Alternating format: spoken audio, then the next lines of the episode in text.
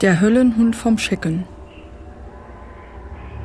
Vom Barwinser Testamentenwege im Schecken über Froh bei Diedersen und Dorfteil Küte in Bisperode hin nach Altenhagen, südlich von Bisperode, geht um Mitternacht der Höllenhund. Er trägt eine rasselnde Kette und hat eine glühende Zunge und Glutaugen. Stets läuft er am Wegufer entlang und bewacht verborgene Schätze.